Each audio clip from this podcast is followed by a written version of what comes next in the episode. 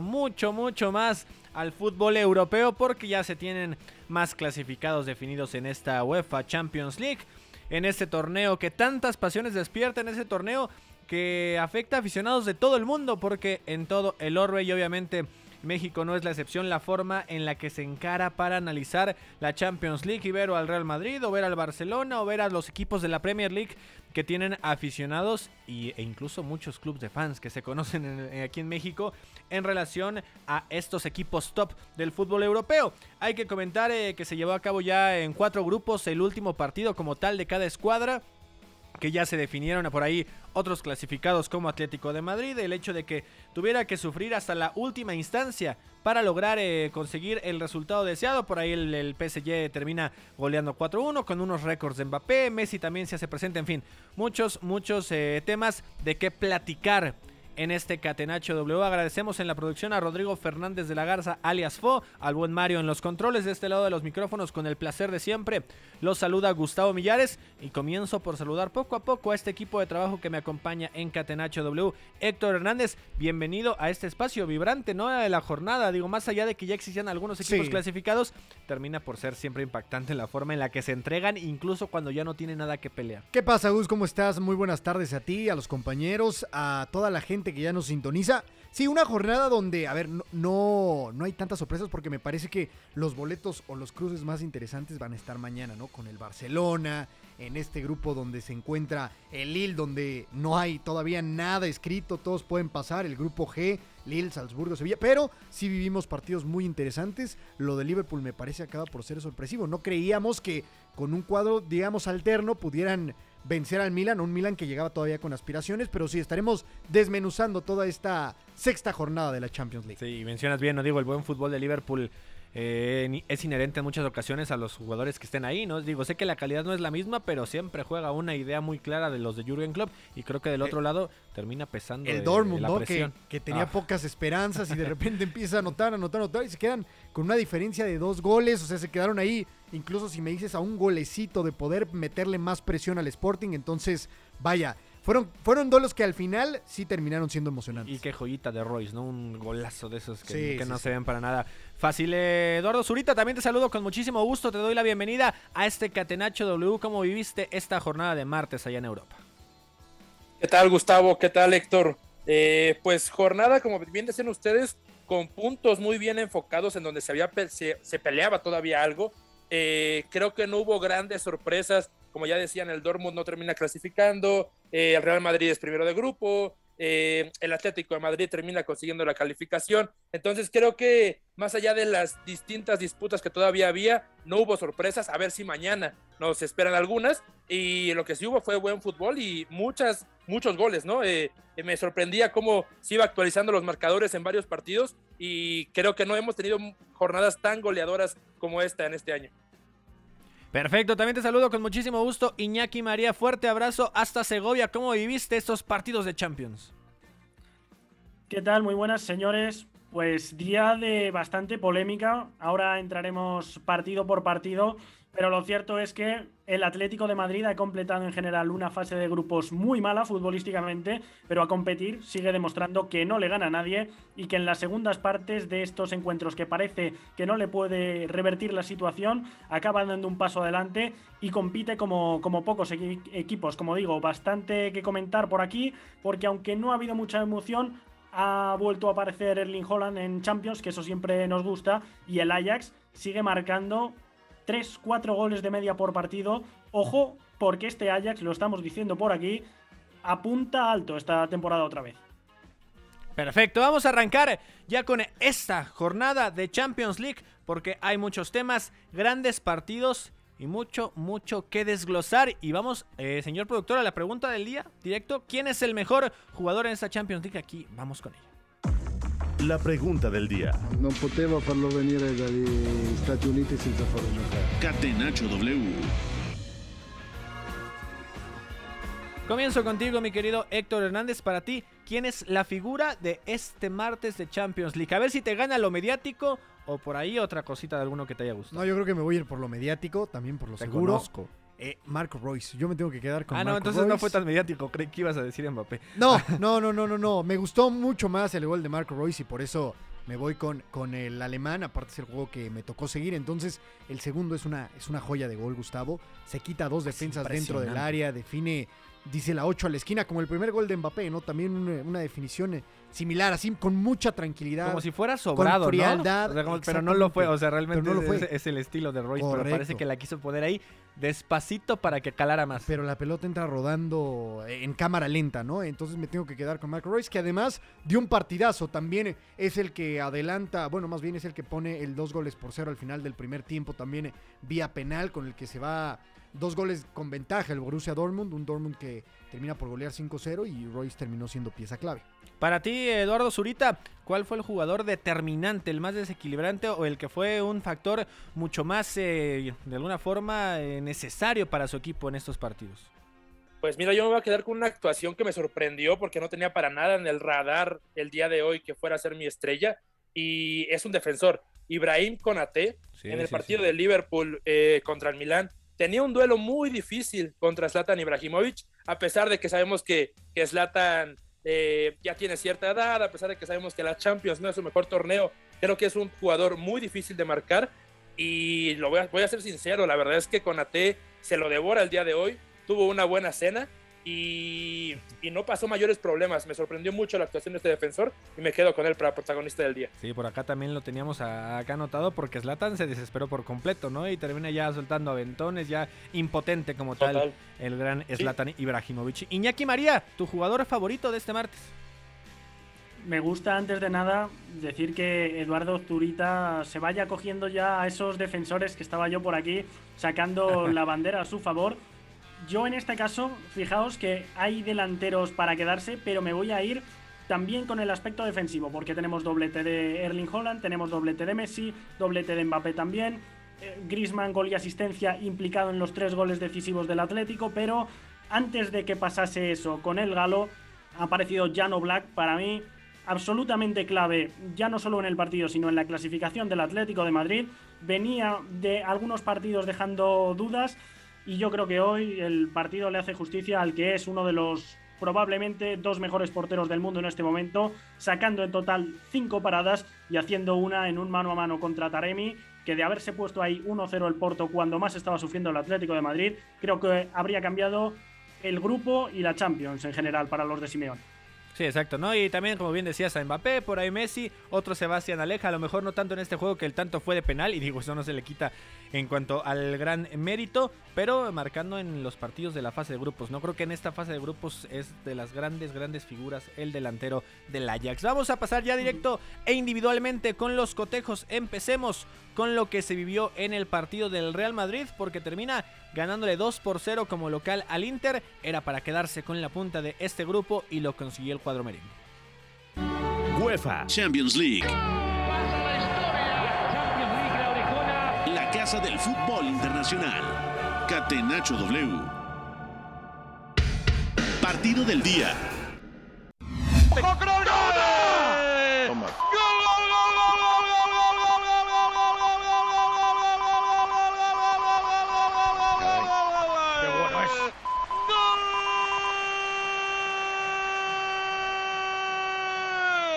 ¡Qué golazo del cirujano! Otra vez prácticamente El Real Madrid que sufría. El Real Madrid que achicaba. En la primera que aparece con cierto criterio por banda derecha. La bola de Rodrigo se convierte en un pase fantástico de Casemiro que deja pasar la pelota entre las piernas. Y Tony Kroos. ¡Qué temporada está haciendo el cirujano! Tiene tiempo para controlar con la izquierda. Para rematar. Cruzado. Abajo. Sin que nada pueda hacer Handanovic. Y anotar casi, casi sin merecerlo. El primero del Real Madrid. Repito que la pone Rodrigo. Lo de Casemiro es una delicatessen. El remate fantástico del germano. Se convierte en el primero del Real Madrid. Casi en el 18 de la primera parte. Ya tendrían que meter dos. El Inter de Milán. Para virlarle el primer puesto al Madrid. Real Madrid 1. Inter de Milán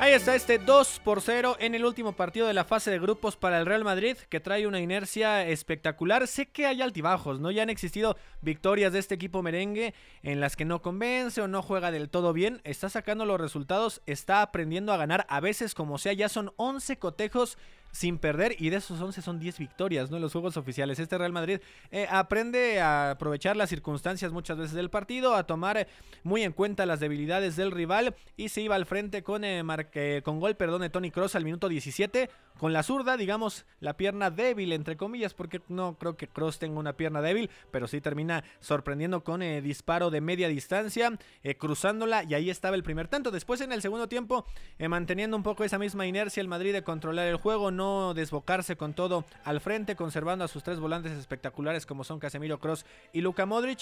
Se empieza a desesperar el Inter, que quería la primera posición, es lo que estaba en juego. Nicolo Varela por ahí suelta un puñetazo a las piernas de Militao, se va expulsado y termina por facilitar la chamba ya del Real Madrid, que incrementa la ventaja al 79 con Marco Asensio. Eduardo Zurita, ¿cómo viste este juego? ¿Qué claves estratégicas notaste en esta victoria? Una más del Real Madrid.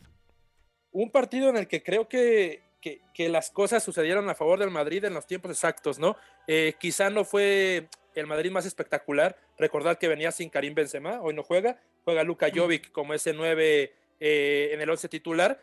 Y, pero justo lo que digo, los goles y la expulsión caen en el momento exacto, ¿no? En el momento en el que poco, un poco parece que se le complica el partido al Real Madrid, eh, viene Cross con ese golazo, viene Asensio con ese golpeo que sabemos que es lo mejor que tiene, la mejor arma que tiene como jugador, y, la expulsión de Varela. Eh, ¿Qué me gustó? Decir que en el Madrid me gustó el papel de los extremos. Vinicius, que sabemos que eh, esta temporada es la de su explosión definitiva y lo demuestra partido tras partido. Creo que es donde más eh, peligro siente el Inter en su portería durante los 90 minutos. Pero también Rodrigo, el otro brasileño por el lado derecho, creo que hace un buen papel y, y agita mucho el árbol, eh, hace desmarques de ruptura, pero también viene a apoyar al medio campo. Me gustaron mucho ambos brasileños y creo que a partir de ahí eh, el Inter nunca se sintió muy seguro de atacar e irse al frente porque sabía que los tenía a los brasileños atacando.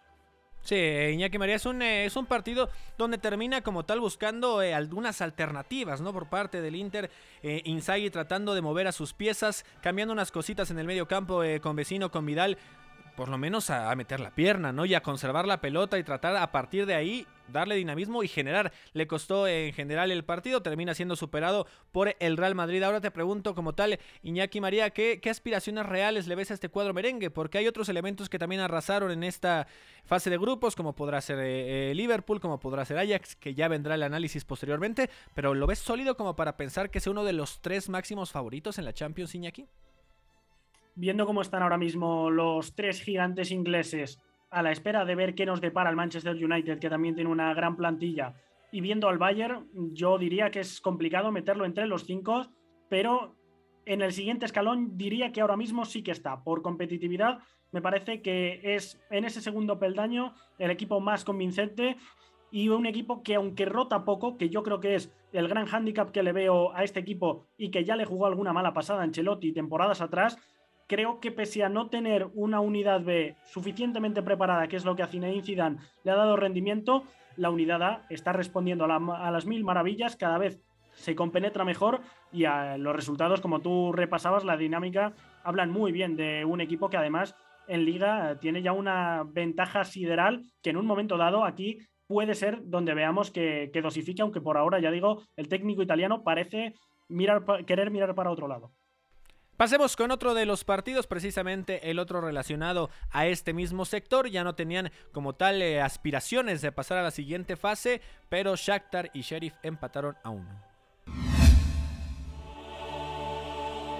Héctor Hernández termina eh, el Sheriff por, cerrar con este empate que el Sheriff fue el que le saca puntos, ¿no? Al final de cuentas al Real Madrid. Si no hubiera sido por ese partido, el cuadro merengue se hubiera sumado a los de racha perfecta como Liverpool o Ajax. Sí, ya en el agregado, ¿no? Al 90 más 3, un eh, gol de Boban Nikolov es el que le da el empate al Sheriff que ambos intentaban buscar eh, cerrar la fase de grupos de manera decorosa, ¿no? El Shakhtar venía de sumar apenas un punto y lo empezó ganando al minuto 42 con un gol de Fernando asistencia de Christoph, este central que me parece dio un verdadero juegazo. Al primer tiempo fue el líder de pases y con un 90% de efectividad en los trazos, o sea, como un mediocampista, siendo el que manejaba la orquesta del Shakhtar Donetsk, que, a ver, fue un partido que inició un poco trabado, tan solo al minuto 10 fue el propio Fernando el que se pinta de amarillo, entonces de ahí se veía que iba a ser un partido un poco ríspido, pero digamos que el- el- la figura del partido también fue Manu Salomón por parte del Shakhtar, un eh, extremo por izquierda que, que jugó bien, en, en realidad el resumen son puras jugadas de él, recortando al centro, asistiendo al espacio. Es del que Un te enamoraste, ¿no? En el sí, partido. Me gustó sí, mucho sí. su partido y después lo que mencionábamos para el segundo tiempo, al 90 más 3, Boban Nikolov es el que se encarga de, de este empate a unos con el que el Shakhtar suma dos puntos, el Sheriff llega a siete puntos y ya ambos eliminados de la UEFA Champions League. Y digo, el premio de la Europa League como tal es algo que tal vez Sí, no sí, se sí. esperaban, ¿eh? O sea, sabían del buen fútbol, pero era un grupo difícil y a final de cuentas el Shakhtar, aunque a lo mejor en nivel similar de ma- mayor jerarquía y no se termina dando, ¿no? Y el Shakhtar sí creo que tiene que estar apenado de la fase de grupos que se Fue, termina fue el rival incómodo, aventando. ¿no? Como hace un año fue el Borussia Mönchengladbach en casi el mismo grupo. Bueno, ahora fue el Sheriff, que sí, como bien lo dices, de premio se va a la Europa League. Vámonos con otro juego, porque Leipzig derrotó 2 por 1 al Manchester City, que digamos que ya se mostró cómodo al no requerir sumar puntos, ya estaba clasificado. Es un buen recurso con su experiencia. Ojo con esta de Forsberg. Cuidado que Forsberg ya robó la pelota. Tiene Andrés Silva. A Nkunku. Andrés Silva el segundo.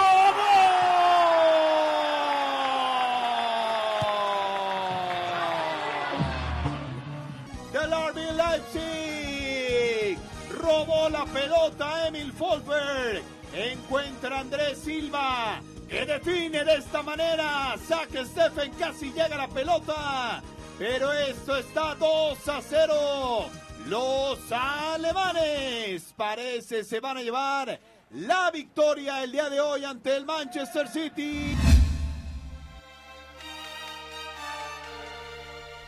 Ahí está este partido donde Leipzig eh, termina por conseguir una victoria 2 por 1 después de que venía en la Bundesliga eh, con eh, dos eh, derrotas consecutivas, dos derrotas que calaron, eh, termina por reponerse como tal en este juego y le basta eh, obviamente para mantener esa posición de Europa League. Se presenta el 2 por 1 ante un City que tal vez sí jugó relajado, no sé cómo lo hayas analizado tú, eh, Zurita, en el tema de saberse ya clasificado, de que lo empezaron a pasar un poquito eh, eh, por encima como tal, a lo mejor en la tenencia y en los disparos sabemos cómo puede imponer este equipo de la Premier League, sin embargo, en la efectividad frente al marco fue diferente, ¿no? Con tanto de Soboslai que abría el marcador al 24, después Riyad Mahrez al 76 empataba, eh, perdón, antes de eso Silva marcaba el 2 por 0 e inmediatamente 5 minutos después Riyad Mahrez descontaba, pero ya no iba a bastar para este equipo del City que además vio la roja con Walker. Sí, un City que como bien dices, ya, ya aparte de estar clasificado, ya era primero de grupo. El Paris Saint Germain ya no podía quitarle con la victoria ese primer lugar. Y un Leipzig que contrariamente ellos sí peleaban todavía por algo, ¿no? Ese pase a la Europa League con el Brujas que jugaba el otro partido a la vez. Y, y un Leipzig que acaba de cambiar técnico, que creo que eh, poco a poco iba avanzando en la temporada, encontrando ciertos caminos para llegar a las victorias. Creo que se precipitan un poco con lo de Jesse, March y, al final hoy lo demuestran, ¿no? Ya también en el partido de ida había sido muy interesante porque había sido un festival de goles y ahora también eh, el Leipzig tiene muchas oportunidades. El City, como bien dices, creo que juega relajado, creo que tampoco juega con el mejor 11 que, que suele acostumbrarnos. Hoy juega Grealish, por ejemplo, de falso 9 y creo que hoy sí, por ejemplo, hoy sí se le ve esa falta de, profundidad, ¿no? De, de, desmarque, de ese 9 nominal que todo el mundo pide, creo que hoy sí se demuestra y bueno, el Leipzig lo sabe aprovechar, crea mucho peligro a través de eh, esas transiciones muy rápidas y termina llevándose el partido a pesar de que el City se acerca después con el gol de Mares. Sí, termina por ser, eh, digamos, un rival que despertó, tarde, ¿no? Como tal Leipzig en esta eh, Champions League, que si analizamos como tal el grupo Iñaki y María, pensábamos que a lo mejor podría hacer algo de pelea. Sabíamos la supremacía que podrían tener City y PSG, pero sí creer que Leipzig podría incomodar un poquito más y no ya hasta las últimas instancias era algo que pudo generar más show. Sí, sobre todo si ahora mismo ya a toro pasado, como decimos por aquí, con las seis jornadas disputadas, vemos cómo ha quedado la clasificación, siete puntos en un grupo con Manchester City y con Paris Saint Germain, a cuatro de la clasificación, tampoco parece una debacle, vas además a la Europa League, pero sobre todo viendo cómo empezó, es desde donde se explica que, que este Leipzig eh, todos pensemos que ha dejado a deber ya no solo en Champions, sino en general. Su temporada ha sido bastante decepcionante. Yo creo que a partir de aquí el equipo debe crecer, pero también creo que ha contado con bastantes bajas. Ha tenido un brote de, COVID porque su región Sajonia está muy afectada dentro de, de Alemania. Varios condicionantes y a partir de aquí cambio de técnico que a mí personalmente me sorprende mucho, mucho. Eh, así es Bayer Lorzer, el, el, segundo de Jesse Mart, quien se ha quedado con las riendas del equipo. Y sobre todo sorprende porque lo vimos ya dos cameos en Bundesliga, primero con el Colonia, que apenas está tres meses, es destituido en noviembre, mejora un poquito las prestaciones, pero tampoco completa un año en Bundesliga con el Mainz, y ahora le dan las riendas de un equipo que es aspirante al top 3 de, Alemania, veremos qué tal sale. Otro juego más. En este martes de Champions League, el PSG le metió 4 por 1 al Brujas. Eduardo Zurita se presenta, eh, digamos, un partido cómodo para el equipo parisino, eh, donde sí eh, tuvo de alguna forma llegadas como tal el equipo visitante, también muchos disparos a puerta, sin embargo la calidad y cuando Mbappé sale conectado de esa forma, con tanto al minuto 2, al minuto 7, asistencia al 38, ya en ese golazo de Messi, muy a la Messi, la jugada clásica de la pulga, terminan por completar cada uno un doblete, ¿no? Porque también la cuarta anotación fue de la pulga vía penal. Sí, justo, dos buenas noticias para, para el PSG que, que sigue sufriendo, es decir, ya tuvo muchas llegadas contrarias, eh, pudo caer uno o dos goles más, incluso del Brujas eh, en el partido, pero que tuvo la buena noticia de que anotó dos goles empezando el partido y de que Mbappé está siendo un monstruo, ¿no? Para mí, el mejor del tridente, y no creo que queden muchas dudas tampoco. Eh, eh, hoy anota dos veces, también crea completamente el gol de Messi, él es el que da la asistencia y hace el movimiento sin balón para que quede solo el argentino. Entonces, a través de esas individualidades, el PSG sigue sumando, es segundo, pero yo sigo diciendo que le falta trabajo y puede ser que, por ahí pues, sufra un poco y se quede en instancias muy menores a las que esperábamos al principio de la temporada. Sí, exactamente, ¿no? Eh, termina eh, por eh, cumplir con lo esperado y además esos récords por ahí, lo de Mbappé de a sus 23 años con 31 goles, 20 asistencias, además eh, también el hecho de que sea el segundo gol, eh, más, el segundo doblete, doblete, más rápido en la historia de la Champions League, por ahí después de Rodrigo, ¿no? Me parece. Sí, de Rodrigo. Y una vez vas con los grupos, ¿no? Con los dos que hemos platicado, ¿cómo quedan? Sí, vámonos porque cómo quedan en orden alfabético. El grupo A, el Manchester City es el líder a pesar de haber perdido contra el Leipzig, se queda con 12 puntos, es dueño del el grupo A. En segundo lugar, el PSG con 11 puntos, tercero aparece el Leipzig con 7 unidades y en cuarto queda el, el Club Brujas con 4 puntos, eliminado de cualquier torneo europeo. Y el grupo D, ¿cómo queda después de los 6 partidos? Bueno, el Real Madrid es el líder con 15 puntos, el Inter se adueña de la segunda posición con 10 unidades, el Sheriff de Tiraspol, que tiene 7 puntos y lo mencionábamos, va a jugar la Europa League y el Shakhtar Donetsk que, que, con solo dos empates en la primera fecha y en la última fecha se queda con dos puntos en el cuarto lugar, así queda el grupo A y D. Exactamente, nos vamos a ir a una pausa y regresamos aquí en Catenacho W para analizar los otros dos sectores que culminaron ya sus partidos en esta fase de grupos.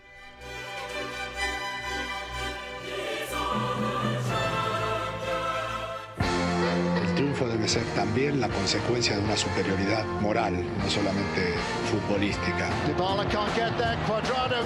Si en el triunfo no están implícitos los recursos, si los recursos nos dan igual, estaríamos dándole a la sociedad un mensaje terrible. Somos la resistencia. Catenacho W, la casa del fútbol internacional.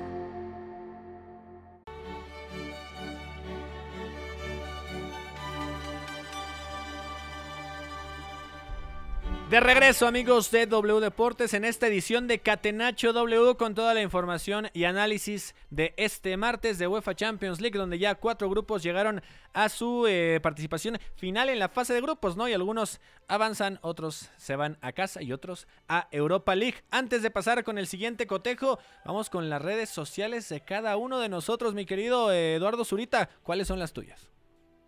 En Twitter, sobre todo, para seguir platicando de fútbol, arroba Eduardo Zurita 7, mi nombre más un 7 al final, y ahí estamos para platicar de lo que quieran. Venga, Iñaki María. Arroba María Vial, con dos as en medio y con V, también por ahí por Twitter como Zurita, que ya hay otros por aquí a los que les gusta más el Tinder, el Instagram y ese tipo sí, de, sí. de redes. Ahora, ahora no está Fabricio, ¿no? Que, que tanto habló en programas pasados sobre sus eh, redes sociales para buscar eh, compañía. A ti no te preguntaré nada de eso, Héctor Hernández. Sé que no presumes tus chinos ni tu mata de cabello en esas cosas eh, que no te agradan, pero dime las que sí puedes comentar. El Twitter, mi hermano Héctor HA11, ahí estamos, Héctor HA y el número de Zlatan Ibrahimovic, 11. ¿Buscas a Zlatan Ibrahimovic constantemente en redes? No. No, no, no, para nada. Arroba Millares Gus para que me sigan en Twitter y ahí estemos eh, conectados con información de fútbol mexicano y también internacional. Vamos a pasar con eh, otro cotejo más, lo que sucedió en Italia, porque Liverpool con algunos jugadores, digamos, no habituales en el 11 titular, termina por imponerse al Milan.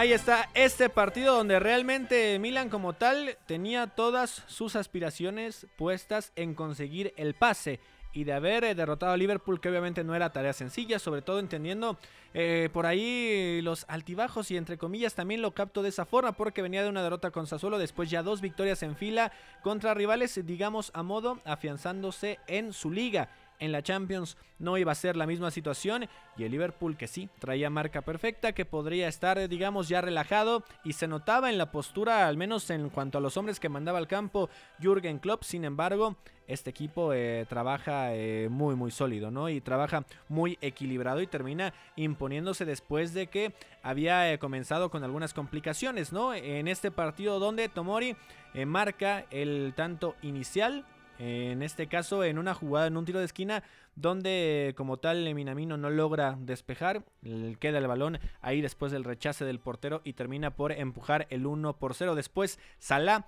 aprovecha un eh, rechace de igual forma, donde mañana eh, deja ahí la pelota, podríamos ser quisquillosos, decir que se, equivo se equivoca como tal. Y siete minutos, El egipcio ¿no? A los, eh, en este caso, eh, siete minutos de qué? Sí, sí, a los siete minutos del gol de, de la Ah, sí, claro, sí, sí. del Milan. de Del 29 Tomori. al Ujú. 36, ¿no? Sí, Lo de Salah, minutos, O sea, le duró poco la felicidad al Milan. que terminó ahí por matar un poquito las aspiraciones del cuadro italiano y después ya en el segundo tiempo Divock Origi aprovecha otro eh, como tal rechace en un error garrafal de Tomori que pasó del héroe a villano al perder la pelota contra Mané, después ya el rechace como tal otra vez de Mañán, que era un disparo mucho más difícil el de Sané y la empuja con la testa Divock Origi para dejar las cifras definitivas. A ver, también eh, buscó algunas eh, alternativas como tal eh, Pioli, ¿no? O sea, pasar del 4-2-3-1 eh, al 4-4-2 buscando un poquito más de profundidad y con los dos puntas hacer mucho más daño. También Jürgen Klopp termina por modificar y ya que estaba adelante en el marcador, en este caso con Keita que ingresa de cambio, con Joe Gómez que provoca que se adelante como tal Neko Williams, es decir, también le busca opciones adelantando a Minamino. Minamino había arrancado como un interior izquierdo y después ya se le adelanta, ¿no? En el segundo tiempo con las modificaciones. Es decir, aprovecha también la juventud que tiene en el plantel y las variantes que puede ejercer este equipo de Jürgen Klopp, que acaba con marca perfecta en la fase de grupo. No, y que todavía se da el lujo, Gus, de meter a dos jóvenes de menos de 20 años al final, ¿no? A Connor Bradley y a Max Waldman, que, bueno, Por la mostraron anécdota, cosas. ¿no? Sí, sí, sí, y aparte, vaya, no iban a mostrarse del todo, pero es interesante. Qué tranquilidad la que debe sentir el técnico alemán de tener un segundo cuadro competitivo en Champions, ¿no? ¿Cuántos equipos pueden decir eso? Eh, el partido que hace Constantinos Tsimikas también es a resaltar. Lo de Ibrahima Konate, ex de Leipzig, que da un partidazo, es de lo mejor que muestra este Liverpool. También me parece peleando por, un titu- por una titularidad en la central. lo que hace también Neko Williams, ya lo mencionabas, el propio Divo Corigi, me parece que es un cuadro muy, muy completo. Vaya, hay que tener ahí a Liverpool porque me parece que sí es de los favoritos. Sí, claro, ¿no? Y ese poderío que pueden representar los equipos de la Premier League y lo han demostrado, eh, digamos, esa supremacía en ediciones recientes. Pasemos con otro cotejo, precisamente el que completaba este grupo B y Atlético de Madrid aprovechó esa victoria de los Reds. 3 por 1 termina eh, acabando este partido en favor de los colchoneros que sabían que no era tan fácil conseguir eh, la clasificación, que no dependía solamente de ellos. Iñaki María, 3 por 1 terminan eh, ganando a pesar de expulsiones por ahí en el terreno de juego. Una lesión también eh, tempranera de Luis Suárez que parecía que complicaba además a final de cuentas ya en tiempo añadido. Casi casi Mm. termina por sacar este 3 por 1 valiosísimo. Valiosísimo, sobre todo viendo la imagen que ha dado el equipo de Simeone, irreconocible en muchos partidos, eh, con falta de intensidad, diría, incluso en una jornada como la de hoy, donde te jugabas el ser o no ser esta, esta temporada. Para mí, un Atlético de Madrid que completa una fase de grupos con un suspenso rotundo, pero que, como decía yo en la introducción, a la hora de competir, a este equipo le das tres ocasiones en contra y una a favor, y muchos días ya ha demostrado que ellos meten la suya y de que luego, además de que tengan un gran portero, eh, saben convivir con el agua al cuello. Así que yo diría que positivo seguir, positivo que esto no vaya a, a terminar con su temporada en Champions, pero mucho que corregir. Es cierto que hoy tenía un marrón atrás porque ha tenido que jugar de nuevo con línea de tres, venía implementando el Cholo un 4-4-2 en las dos últimas jornadas ligueras ha tenido que tirar de tres centrales porque a falta de los titulares a priori han sido Mario Hermoso, Joffrey Condogbia y Sime Versálico, dos de ellos reconvertidos, quienes han formado en ese eje. Bastante nerviosismo. Creo que Condogbia hace un partido de luces y sombras, pero en general yo creo que bastante nerviosismo, sobre todo en ese sector izquierdo. Ha coincidido que por ahí iba Otavio y no iba Luis Díaz, porque Luis Díaz ha sido como de costumbre, el que más agita, el que más es capaz de, regatear, y por ahí ha minimizado un poco el peligro de los de Conceizao, el Atlético de Madrid. Y luego, pues eh, en línea ofensiva, creo que, sinceramente, eh, y que se me entienda esto, la baja de Luis Suárez le ha venido bien porque ha ingresado Mateus Cuña y para el contexto de partido de repliegue y contragolpe, creo que ahí el brasileño ha, ha mostrado sus, sus cualidades, su zancada, su capacidad para usar bien el cuerpo, su técnica también en conducción. De no ser por Pepe que saca un balón bajo palos, hablaríamos de que habría marcado un auténtico gol maradoniano. Y luego Antoine Grisman, que este sí, ya lo decía yo, implicado en los tres goles, marca uno, asiste en otro. Tampoco creo que haya tenido su mejor partido, que no ha entrado demasiado en juego. Para lo que ha sido el encuentro, creo que sí que ha entrado mucho, pero sobre todo a la hora de definir, creo que ha sido otro de los que ha marcado la diferencia. En general, para mí, el Porto ha merecido bastante más y diría que muy valiente además Sergio Conceizao con Vitiña, un joven que fue de lo mejorcito del último europeo sub-21 dándole las riendas en la medular y este respondiendo porque me parece que ha sido el más destacado de todo el primer tiempo dirigiendo la orquesta. Poco que reprocharle al Porto, pero mmm, ha remado demasiado para quedarse en la orilla. Primera vez, por cierto, que se queda un equipo de, de Conceizao, bueno, mejor dicho, el Porto de Conceizao, fuera de, las eliminatorias de octavos. Y termina Eduardo Zurita por eh, moverle mucho a sus piezas, ¿no? En algún momento lanzó los cuatro cambios al mismo tiempo, entre ellos el Tecatito Corona, tratando de buscar ahí algunas variantes al mismo tiempo que Tony Martínez, que Vieira eh, no se le termina dando las cosas, no por mal funcionamiento, y lo decía muy bien Iñaki, ¿no? Eh, a veces hay circunstancias en el juego, y por otro lado, Atlético de Madrid, que ha tenido altibajos, que en la liga ha tenido algunos tropiezos que lo alejan cada vez más de pelear algo ahí en la parte alta, a pesar de que está cerca Betis, eh, Real Madrid ya se despegó y creo que ahí va a ser muy complicado, pero el equipo del Cholo es alguien que no se van a querer enfrentar los demás, ¿no? Cuando se definan los cruces. Sí, para mí poco a poco al Atlético de Madrid se le pone un poco cara de, de Real Madrid, ¿no? Y entiéndase eso como que no, no, no tienen buen juego en la competición, pero ya pero llevan... Así compiten. Exacto, 6, 7 años creciendo tanto que, que, ya son un nivel rocoso, que compite, que sabes que en cualquier momento, como dijo Iñaki, la que tiene la puede meter. Y, yo concuerdo, yo no quisiera enfrentarme al Atlético de Madrid si fuera cualquiera de los otros eh, rivales posibles, ¿no? Entonces, mucho por mejorar, eso es cierto, tiene la mejor plantilla de España, pero bueno, difícil, difícil jugar contra ellos en Champions League. Sí, termina siendo por un rival sumamente complicado en este tema de la UEFA Champions League, además con un entrenador que tiene colmillos largos y retorcidos para además usar un plantel me parece sólido y de ahí poder mejorar y nadie se lo va a querer enfrentar. Pasemos ya con otro cotejo. Otro equipo que acabó con la marca perfecta como tal en esta fase de grupos, Ajax le pegó como local 4-2 al Sporting. Menos Pazver, todos intentan aportar algo para el ataque. Bueno. mala salida la tiene Anthony. Anthony por el segundo. Anthony está. Golazo. ¡Gol!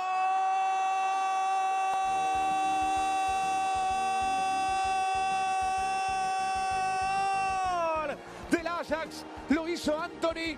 Mala salida del capitán Neto.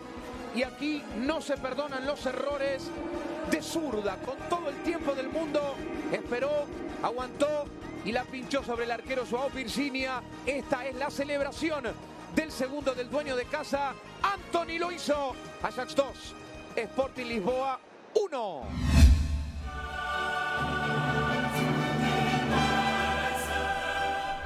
Ahí está este equipo de Ten que vence 4 por 2 al Sporting en un partido donde aprovecha muy bien eh, sus fortalezas con ese 4-3-3 con los dos brasileños jugando por afuera de forma espectacular lo que hacen Anthony, lo que hacen en Eres, sabemos lo que pueden desequilibrar y además adelante con Alec que es un eh, centro delantero que ya decíamos, no marcando en todos los partidos de la fase de grupos que se hace presente y precisamente él abre el marcador al minuto 8 por la vía del penal, después Santos equiparaba al 22 por parte de este Sporting que parecía que se aferraba a lo mejor en el sistema no, no le bastaba tanto para meterse, pero empezaba a presionar. Después llega ya esa inercia con los dos extremos, el caso de Anthony de Neres marcando al 42 y al 58 respectivamente, para después con Bergus ampliar ya esta ventaja en un 4 por 1 que lucía lapidario, no por completo al 62. Después Tabata al 78 descuenta en intento más por meterse en el cotejo por parte de este equipo.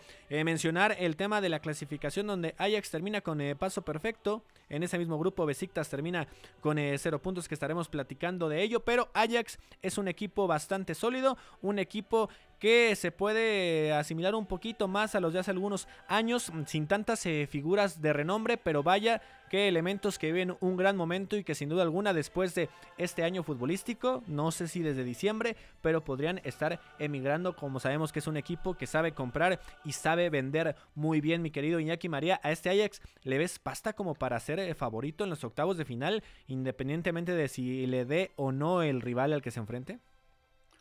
Por ahí yo creo que está la clave. De momento ha hecho los deberes mm, a la perfección, ya lo decías tú, junto con el Liverpool y veremos si mañana también el Bayern es el único que tiene los 18, el pleno de puntos en esta fase de grupos. Tiene 20 goles a favor, es decir, promedia casi 3,5 por partido, pero es que, ojo, porque el Ajax siempre lo asociábamos con un equipo ofensivo, nadie tiene menos goles que el Ajax en un grupo que tampoco me parece eh, extremadamente asequible con el Borussia Dortmund de Holland, aunque es cierto que se pierde uno de los dos partidos entre sí. El Sporting Club de Portugal, que ya demostró precisamente ante el conjunto alemán que de pegada va bastante bien servido. Yo diría que este Ajax hay que tenerlo en cuenta. Luego ya te sale un cruce contra un Atlético de Madrid que ya ha sido segundo, contra un Paris Saint-Germain que también ha sido hoy segundo, contra el Inter. Creo que en estos tres grupos que ya conocemos los segundos no sería favorito, pero ahora mismo, visto lo visto, creo que sí que le tenemos que considerar candidato y luego ya a partir de mañana veremos, porque ahí sí que diría que puede caer algún segundo de grupo, un Lille, Salzburg, Sevilla, Wolfsburg en ese grupo creo que podría salir un rival asequible. Atalanta, Villarreal yo los sitúo en el mismo escalón. Fútbol Club Barcelona, Benfica, veremos qué pasa también mañana, pero creo que ahora mismo a día de hoy no se puede decir que, sea muy superior el equipo de, de Xavi Hernández. Para mí, un equipo llamado a meterse en cuartos esta temporada y a soñar con semifinales. Sí, tendría el potencial y el fútbol le sobra. Notaremos eh, cómo eh, se le dan en los rivales para pensar en qué tan lejos puede llegar. Vamos con el otro partido precisamente de este sector C, donde existió goleada del Borussia Dortmund sobre Besiktas. Héctor Hernández termina 5 por 0 este partido. Borussia Dortmund, eh, después a lo mejor del inicio que tuvo, no le alcanza para meterse a la siguiente fase. Puede mm, extrañar un poco si lo analizabas al inicio pensando en que a lo mejor tenía más oportunidades o condición de favorito que el Sporting. Ya sabemos que aunque en este partido sí termina goleando al rival más débil como tal de ese sector, grandes actuaciones individuales, por ahí decíamos lo de Royce desde el inicio del programa, no le basta, eh, se lleva a una posición de Europa League. Pe- Pero se quedó ahí, Gustavo, ¿eh? O sea, si no hubieran caído esos dos goles del Sporting de Lisboa, lo que hubiera sido el cierre, ¿eh? Me parece que al final no tenían presupuestado una goliza del Ajax contra el Sporting. Bueno, ellos hicieron su chamba. ¿Qué sucedió en el juego? Bueno, al principio Donel Malen eh, abrió el marcador a la media hora del partido con una asistencia de Bellingham.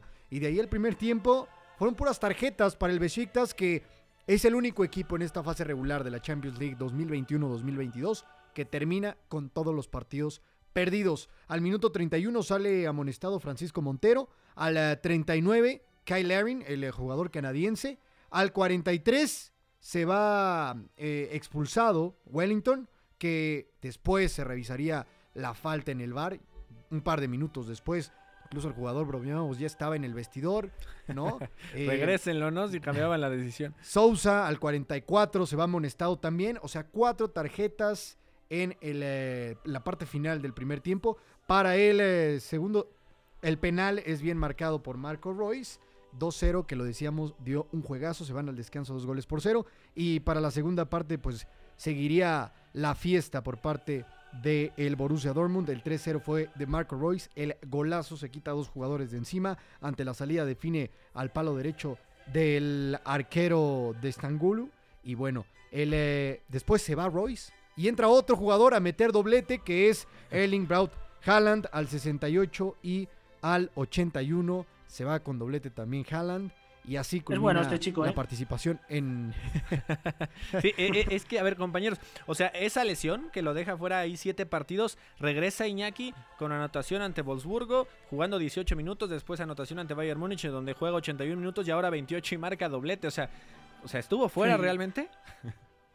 Estuvo fuera porque precisamente su selección se queda fuera del Mundial, aprovechando que en las dos últimas ventanas no está el delantero y porque el Borussia Dortmund también se juega eh, el partido trascendental en Lisboa ante el Sporting Club, eh, precisamente sin, sin su artillero. Así que eh, hay que entender que, que sí que ha estado fuera, pero realmente ha vuelto como si nada, ha marcado en los tres partidos, al Wolfsburg le bastaron siete minutos para, marcarle en su, vuelta hace 10 días. Este fin de semana ante el Borussia, ante el Bayern Múnich, perdón, también ve puerta y ante el Besiktas hace dos. O sea, es que realmente va a más de un gol por, de, de media por partido esta, esta temporada. Y en Champions, desde que debutó con el Salzburg, también se puede decir lo mismo. Y actualmente encontramos con que en esta Champions ha jugado solo tres partidos, pero es que tiene ya los tres goles. Y bueno, vámonos a, repasar cómo quedan los grupos B y C. En el B, el Liverpool es el super líder con 18 puntos, 11 puntos más que su más cercano perseguidor, el Atlético de Madrid, con 7 unidades. El Porto es el que estará compitiendo en la Europa League. Eh, culminó con una marca de una victoria, un empate, tres derrotas, 5 puntos. Y el Milan queda descalificado y tuvo 4 unidades. El grupo C, el Ajax, que también ganó todos sus partidos, 18 puntos le sacó 9 al segundo lugar, que es el Sporting de Lisboa. Y en tercer lugar, a Europa League, se va el Borussia Dortmund. En cuarto lugar y último queda el Besiktas, que como ya mencionábamos, perdió todos sus cotejos. Ahí está, ¿no? Y decíamos de los 20 goles del Ajax a favor, fueron 19 en contra del Besiktas, ¿no? Eh, de alguna forma, el peor equipo de esta fase de grupos. Eh, vámonos a analizar. Noveno además en, en Turquía, ¿eh? Simplemente Sí, mencionar esto, noveno en Turquía, un equipo que está jugando Champions, la temporada del Besiktas está siendo realmente mala. Sí, les- le está costando y si en su liga a ese nivel, sí termina por eh, ser eh, desastroso que esté ahí a mitad de tabla. Los partidos de mañana, eh, Eduardo Zurita hablando del primer turno como tal, eh, los dos juegos que se empalman, Juventus Malmo y Zenit contra Chelsea. Después estarán llegando Atalanta Villarreal, Bayern Múnich, Barcelona, Benfica, Dinamo Kiev, Manchester United contra Young Boys, Salzburgo contra Sevilla y Wolfsburg contra Lille. ¿Cómo analizas estos juegos? ¿Cuáles te parecen más atractivos, Zurita? Bueno, sabemos que lo del morbo que más crea es ese Bayern Barcelona, porque todos lo vislumbramos como una quizá goleada incluso del Bayern, si es que no aflojan eh, el ritmo, que sabemos que los alemanes pocas veces lo suelen hacer. Eh, pero yo tengo mucho interés por lo que pueda pasar en el grupo de Atalanta y Villarreal, ¿no? Me parecen dos eh, proyectos que son muy buenos del, del, del Tier B, digámosle así, que deberían de, de, estar en la segunda ronda. Lastimosamente uno se va a quedar fuera, el Villarreal sabemos que acaba de ser campeón de la Europa League eh, y el que quede fuera lo va a resentir mucho porque ya digo, son cuadros que están y plantillas que están creadas para dar ese paso y que por ahí también les puede hacerlo resentir en la liga, ¿no? En una liga que, por ejemplo, el Atalanta ya se ha metido a la carrera para ese calcio italiano y, y es una carrera cuatro caballos la que ya es en la Serie A. Sí, no, Iñaki, ¿cuál eh, te parece más atractivo? Si esa opción de hacerle la travesura al Barcelona nos hace voltear a todos hacia ese partido, pero también hay otros grupos, como ya decía Zurita, que se pueden resolver de forma muy atractiva. Yo estoy muy enfadado con la UEFA porque realmente nos ha puesto en el primer turno un Juventus Malmo y un Zenit Chelsea con prácticamente nada en juego y luego sí. eh, los tres españoles que, que se juegan todo, me parecen partidos los tres brillantes, me parecen de los mejores de esta jornada en el mismo turno habrá que duplicar pantalla, pero me parece que el Bayern, con su ADN, no va a hacer lo que hoy ha hecho el Liverpool derrotar, sino que, como bien ha reconocido Julian Nagelsmann, va con titulares y por lo tanto me parece que también querrá dejar fuera al Fútbol Club Barcelona. Sabemos que el Bayern lo de levantar el pie del acelerador después ese, de ese 2-8 no va mucho con el equipo bávaro. Partido, eso sí, un poquito descafeinado por tener que jugarse a puerta vacía y luego vamos a encontrar otro a puerta vacía, ojo también, en Austria, el Salzburg-Sevilla, que ya que ha mencionado eh, Zurita ese Atalanta-Villarreal, que a mí también me parece, no sé si el plato fuerte, pero me apetece mucho ver a, Gasperini contra Emery en estas circunstancias. Ese Salzburg-Sevilla, yo creo que, visto lo visto en el Pizjuán, me parece que el Salzburg ha demostrado de sobra que puede hacerle sufrir a los de Lopetegui y que además a puerta cerrada y con un Sevilla que llega un poco mermado, sobre todo en defensa, Marcos Acuña parece que se va a perder el partido. Lucas Ocampos entre algodones ayer no entrenó. Vamos a ver, ¿eh? para mí dos partidazos más allá de ese Bayern-Barça muy igualados, con equipos españoles los tres. Se juegan muchas cosas mañana en la Champions League y por supuesto estaremos platicándolo aquí en Catenacho W. A la misma hora estamos llegando al final de este programa. Agradezco demasiado a Eduardo Zurita, a Iñaki María, a Héctor Hernández. En nombre de Pepe del Bosque, titular de este espacio, agradeciendo a Fo y al buen Mario también en eh, la preparación de este programa. Se despide de ustedes Gustavo Millares y nos escuchamos mañana porque habrá muchas cosas que analizar de cómo termina la fase de grupos de la UEFA Champions League. Hay una relación entre la práctica del cuerpo que se expresa en las manos y el cerebro. Pero el fútbol ha suprimido esto. De modo que se trata fascinantemente de un ejercicio que nos devuelve en el tiempo a lo que fuimos en el origen. Pero también una vez que nos aficionamos a este juego, nos regresa a la infancia, al niño que fuimos. Gracias por sintonizar Catenacho W. Entonces el fútbol es en ese sentido una maquinaria para regresar en el tiempo en un doble sentido. Por W Deportes, la frecuencia del fútbol internacional.